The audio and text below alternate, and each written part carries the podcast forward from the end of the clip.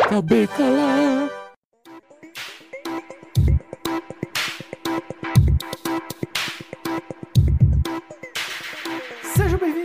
Caros ouvintes, em mais um Cubículo, aquele episódio pequeno, curtinho, aqui do Janela Cúbica. E para esse episódio, eu não estou sozinho, eu estou aqui com a presença de Matheus Ribeiro Olá, olha eu de volta aqui. e Liz Maestrello. Olá, os cachorros estão soltos aqui.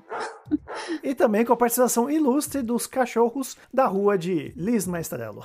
Fit cachorros. Mas olá, ouvintes. É isso aí. Então, gente, é cubículo, né? Ah, antes de né, a gente fazer e gravar o grande episódio né, pelo cubo, né, assim, digamos, resolvi trazer esse cubículo para falar sobre inteligência artificial. É isso mesmo. Fala aí, vai, Matheus, fala logo. Eu falar o que sobre a inteligência artificial que eu utilizo? Eu pensei que você soltar um isso é muito Black É, Mirror. muito Black Mirror, mas já tá bem no nosso dia a dia mesmo. Quem não usa, né, o chat Exatamente, né? É, o porquê que eu comecei esse papo, né? Que antes mesmo dessa sexta temporada de Black Mirror estrear, o produtor e o roteirista da série, o Charlie Brooker, ele deu uma declaração dizendo que tinha interesse em trabalhar em cima dessa nova tecnologia, né? Que é o chat GPT-4. Isso vem dando o que falar, né? Porque essa, essa tecnologia ela pode criar muitas coisas, né? Desde ideias de roteiros até mesmo ilustração. E tudo isso, né, é um pouco desconhecido. A gente tá ainda muito nessa. é, surfando nessa onda ainda. Né? P- Primeira pergunta pra fazer pra vocês: Vocês já brincaram com o chat GPT? Muito, direto. Ele me ajuda a responder várias coisas. Fazer planos de aula. Já fiz até questões de prova que meus alunos não saibam. Não. Mas eu já fiz questão de prova. É. Já fiz assim, resumo. Ele ajuda também a fazer slide também. Faz muita coisa, muita coisa. Além do mais, eu sou um entusiasta, né? E apresento a todos que não conhecem sobre o chat GPT-4. Agora sim, com relação a Black Mirror, eu gostei do episódio que eles fizeram, né? É, aliás, que a ferramenta fez, né? Mas assim, a gente sabe muito bem que ainda tem algumas coisas que, que tem limitação a ferramenta. Não, não, logicamente é uma coisa artificial, não chegaria próximo totalmente a uma criatividade humana, não. Tem aqueles plot twists que você dizer, nossa, isso é realmente é muito Black Mirror. A, a prova é essa última temporada, né? Que a gente vai comentar também. Certo. É, você já usou o chat GPT, ou, Liz? Ou você tem medo da máquina? É, na, na verdade, o, o chat GPT eu nunca usei, mas eu usei um similar que, no caso, era só pra criação de imagens mesmo. Mas eu não lembro o nome porque era o meu, meu namorado que tava me mostrando. Eu, eu achei interessante porque é, a gente tava testando pra ver se o. Se o se o algoritmo conseguia criar uma imagem ali, né? Acabou criando, assim, umas coisas até bem interessantes e bonitinhas, mas eu, eu sou polêmica, eu sou bem contra essas questões de inteligência artificial e esse chat. Eu- então eu não gosto muito de usar, sou da E velha você que é guarda. de jornalismo, né? Agora tá na moda, né? De serem substituídos pela inteligência artificial, né? Vide a Microsoft. Pois é, eu ganhei- finalmente peguei meu diploma esses dias pra quê, né? Colo- fazer o quê? Só colocar de, de enfeite na parede mesmo. Não, mas- Daqui a pouco a inteligência artificial vai estar fazendo notícia. Não, mas é, pra ser jornalista não precisa mais de, de registro. Que isso? Diploma? Pra quê? Pois é, né? Essa que é a premissa, né, no Brasil. Mas. É.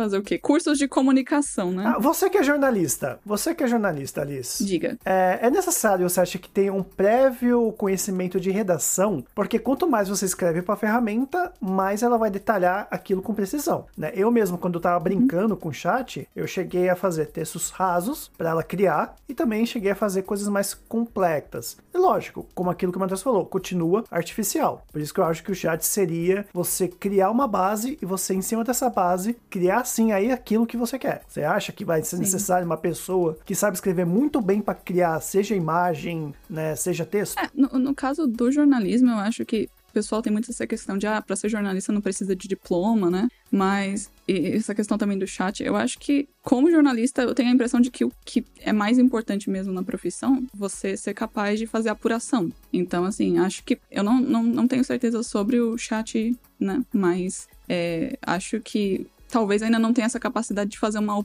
apuração de procurar todas as partes envolvidas numa notícia, entrevistar e fazer uma coisa mais humanizada com aqueles dados. Exatamente. Então, acho que é, é acho que é simples pegar um, um, dado e colocar, por exemplo, ah, o valor do dólar subiu, porque é uma coisa que você não precisa ter um humano analisando de uma perspectiva humana aquela informação.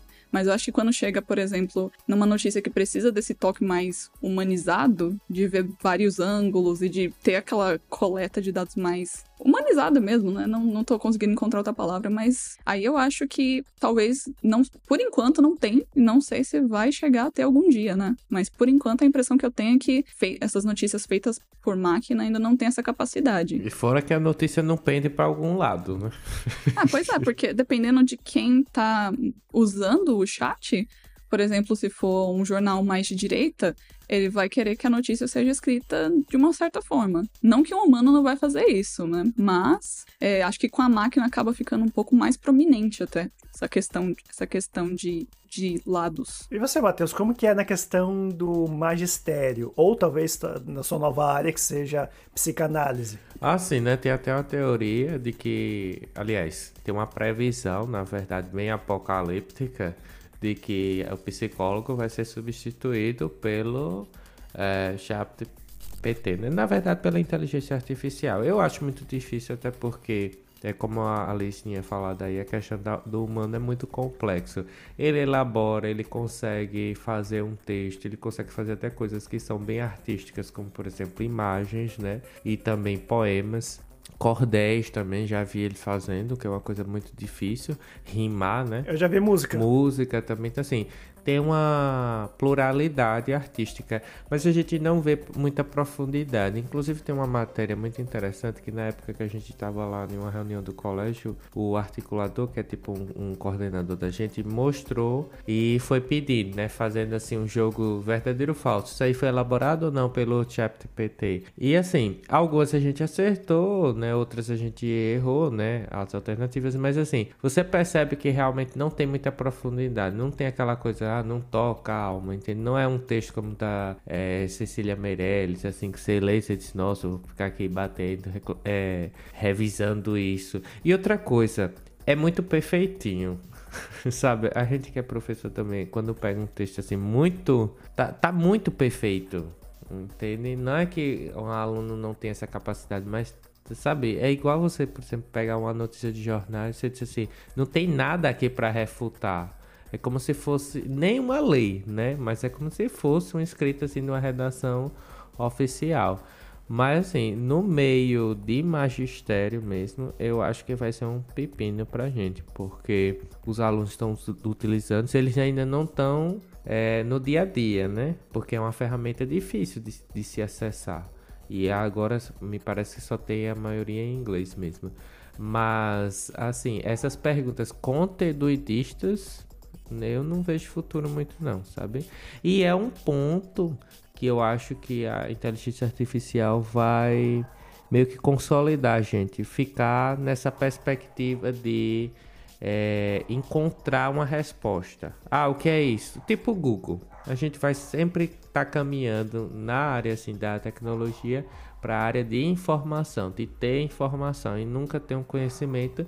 E se você não tem conhecimento, você não consegue pensar analiticamente, né? Que é justamente a capacidade que o ser humano tem, diferentemente das máquinas, né? A gente pode até armazenar o mesmo conteúdo, mas o pensamento analítico é só a gente, né? Se o computador não for programado para é, identificar certos, é, certos desvios em certos padrões, ele não, não faz isso. A gente tem essa capacidade de olhar por outros ângulos, né? Então eu não vejo assim com bons olhos, né? Não vou colocar também uma visão muito assim de fobia, de a gente se assustar, coisa e tal. Mas sinceramente acho que a gente está caminhando para o conforto. Será que. Ah. Não, eu ia só adicionar nessa questão que você ficou falando sobre ser sempre raso esses textos. Eu fico pensando se. Essa também, essa questão da gente sempre procurar pelas coisas no Google pra saber. Eu fico pensando se não vai acabar sendo, por exemplo, re- as redes sociais já afetam um pouco a forma como as pessoas leem notícia. Um pouco? Totalmente. Eu tava vendo uns tempos atrás uma, uma pesquisa que saiu que a maioria das pessoas, não vou lembrar o número, mas tipo, pelo menos 60%, não clicavam mais pra ler notícia, só liam mesmo a chamada da notícia, a legendinha curta do Instagram e já ia comentar, né, ou brigar nos comentários. Então eu fico pensando que talvez se essa questão de usar o chat GPT não vai acabar levando a- as pessoas a fazerem mais coisas cada vez mais assim, sem profundidade ou sem uma alma, vai, por É, assim dizer. E, e diferentemente das outras tecnologias que a gente teve aqui, né? Por exemplo, as redes sociais. Eu vejo, é, ah, envolve linguagem, coisa e tal, mas ali tem uma multimodalidade. O, o ChatGPT, por exemplo, é só a linguagem mesmo. Então a gente tá caminhando para uma monopolização de quem fez isso. De quem controla isso, né? Que é o perigo. E, e- e sem profundidade, né? Como você mesmo falou também. Então, assim, a gente vai ter que se reestruturar para colocar isso em sala, para debater, como também em sociedade e ver até que ponto a Exatamente. inteligência artificial precisa existir sem uma ética. Né, que eu acho que a, a grande, o grande questionamento é justamente isso. Quem a gente vai responsabilizar? Porque é muito interessante, diante do ponto de vista que eles conseguem fazer algo que o Google não faz, que é gerar textos autênticos. Isso você não consegue, por nenhuma ferramenta atualmente, identificar que foi feito por inteligência artificial. E nem identificar plágio, porque ele gera uma coisa autêntica, né, nova para cada um dos que colocarem lá. Então, assim, e, e, e se gerar uma coisa que você diz, bom, não é bem assim, né? Ou poderia ser um pouco mais explorada. Quem é o responsável disso? A pessoa que está só utilizando? É, essa é a, a, a grande questão da te- tecnologia, da inteligência artificial. É, esse é um ponto interessante que você citou, que esse, é- que esse vai ser o futuro sobre uma regulamentação, uma coisa de ética que você falou, né? É, você acha que deveria então ser regulamentado? Porque assim, a internet, a ela tem uma base de dados que é a própria internet. Ainda não totalmente até 2023, mas até o ponto, se não me engano, 2021, ela tem ali uma base de dados. Por exemplo, a inteligência artificial que faz que cria a imagem, você pode colocar lá. Ah, eu quero a imagem do Power Ranger dançando na boquinha da garrafa é, com o traço da desenhista Liz Maestrello. Ele, ele vai criar baseado nela. Você acha que isso seria plágio? A IA teria copiando o traço da artista porque tem ela no banco de dados? Eu não, eu não sei. É, essa é uma questão muito interessante. Eu não sei bem se é bem plágio, né? Plágio eu acho que é mais uma cópia mesmo. Agora sim, é uma coisa interessante a se observar é até que ponto ela pode ter essa base de dados, entende? Até que ponto o que é que vai estar nessa base de dados, né? Eu acho que a grande questão que é debatida nessa perspectiva da responsabilidade da ética é justamente isso. Quem é que realmente está controlando isso, com qual intuito? E é uma ferramenta, diga-se de passagem, gratuita. E a gente sabe muito bem como começa isso como começou o YouTube, como começou, começaram as redes sociais, começam na versão grátis e daqui a pouco eles vão lucrando, lucrando. E os serviços de tecnologia hoje passaram empresas bem mais consagradas, né? Economicamente e de retorno de lucro, né? E uma monopolização. Eles vão estar controlando nessa perspectiva. São coisas assim que eu só vejo pelo lado ruim, né? Mas há, há, que se ter algum lado bom também pro futuro aí da inteligência artificial. Eu acho que inteligência artificial já tá em pauta faz um bom tempo, né? Acho que eu tô ouvindo sobre isso desde que eu era já criança. Tinha aquele filme do Steven Spielberg, que é o Inteligência Artificial. Sim. Tem aquele menininho que é. Eu não, eu não lembro direito a história, mas. É dele e o roteiro do Kubrick.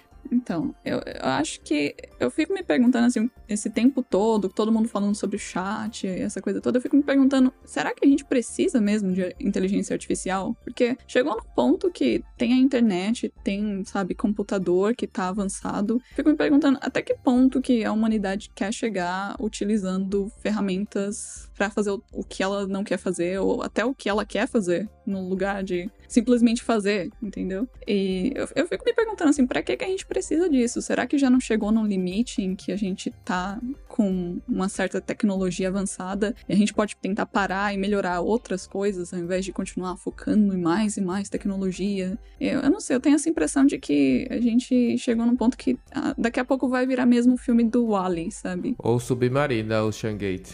Sim.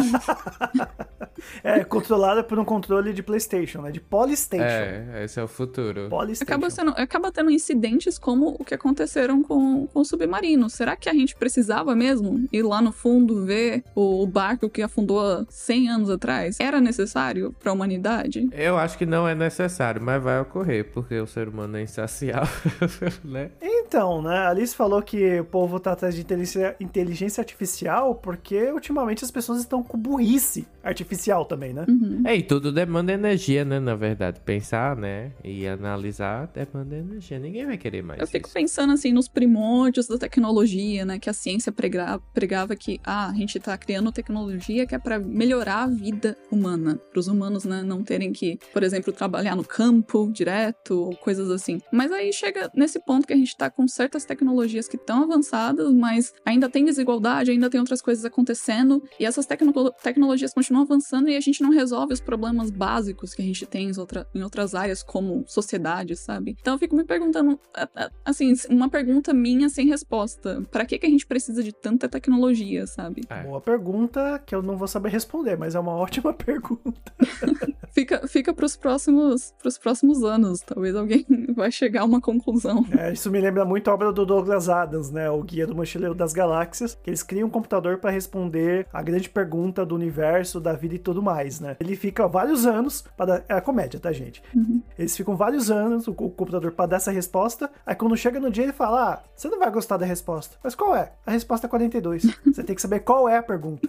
Pois é. Eu recomendo, aliás, recomendo que Douglas Adams e o Guia do Mochileiro das Galáxias é muito bom. Tem um, um uma, uma história do Roald Dahl, que é o grande gramatizador, uma coisa assim. Ele cria esse personagem que ficou infeliz porque ele escrevia ficção e nenhuma revista queria publicar as histórias de ficção dele. E ele se revolta e ele é engenheiro, ele cria essa máquina, cria textos automáticos de todos os gêneros, em todos os estilos, e aí acaba que ele destrói a vida de todos os outros escritores. E aí os escritores acabam assinando um contrato para não escrever. E aí a máquina escreve por esses escritores Eu tava relendo esse, esse, essa história esses dias, esse conto, e eu tava pensando, falei, nossa, é basicamente o que tá acontecendo, porque agora tem os textos gerados por, por inteligência artificial, tá caminhando bem para isso. Você vai ser pago para não escrever, só para usar em seu estilo ou alguma coisa assim. E depois dessa bomba, né? Vamos para a próxima pauta. Eu disse, aqui época de São João e São Pedro é assim.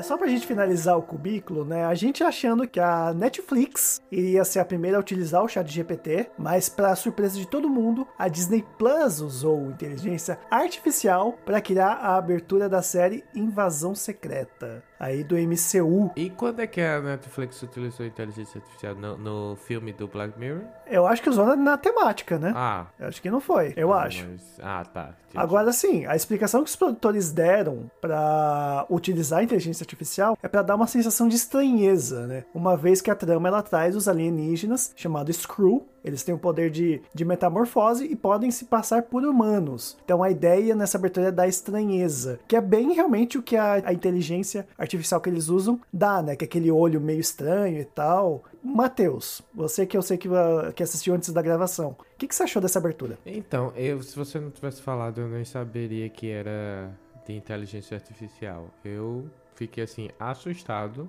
depois que você disse, porque parece que realmente foi uma criação humana, sabe? Eu, eu, não, eu não sei nem o que comentar, tô bem assustado.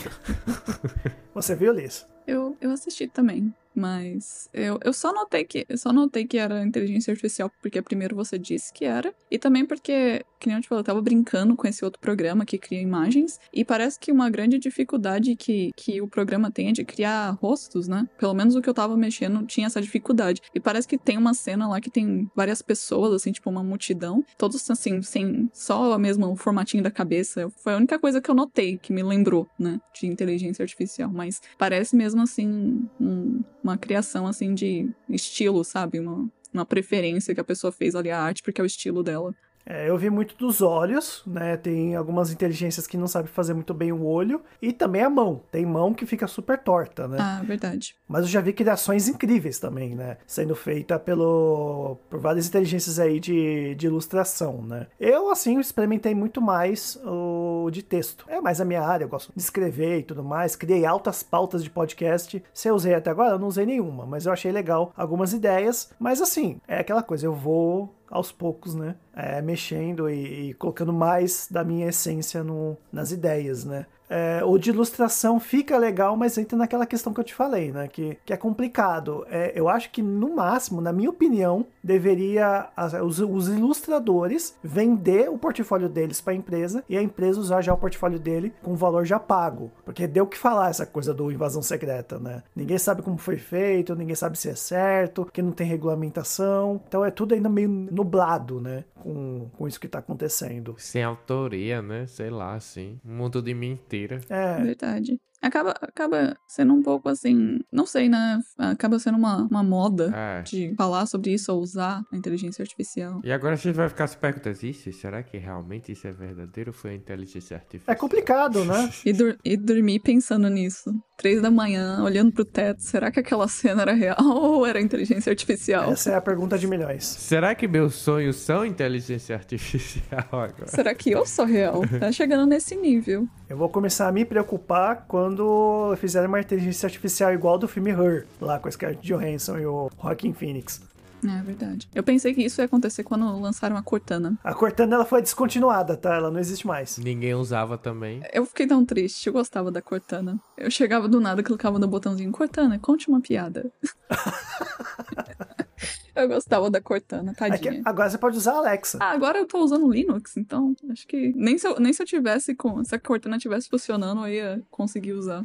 Daqui a alguns anos a gente vai ver a Liz numa cabana no meio da floresta utilizando máquina de escrever, que ela vai desistir da tecnologia. Você acabou de, de dizer o meu, meu sonho de vida. Adoro máquina de escrever. Bem, Valdon. Olha só. Então é isso, gente. E vamos finalizar o cubículo por aqui. Só lembrando vocês de ir lá nas redes sociais. Eu não vou nem mais falar arroba que é, porque eu já mudei tantas minhas arrobas que a, a Glu, nossa inteligência artificial, pega tanto no meu pé na hora que eu tô gravando e depois editando, que eu não vou nem falar. Então cliquem aí embaixo aí na descrição, ali no Spotify, ou seja, no agregador que você estiver ouvindo. Vão estar os links ali todos bonitinhos. Belezinha? Beleza.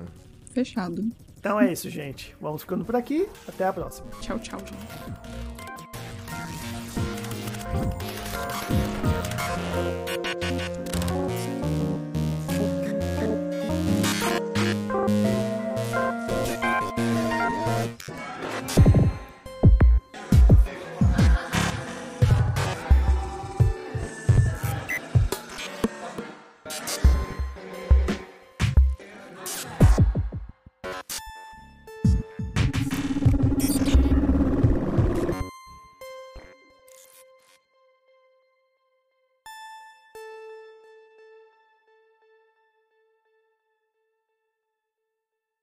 Isso é muito Black Mirror.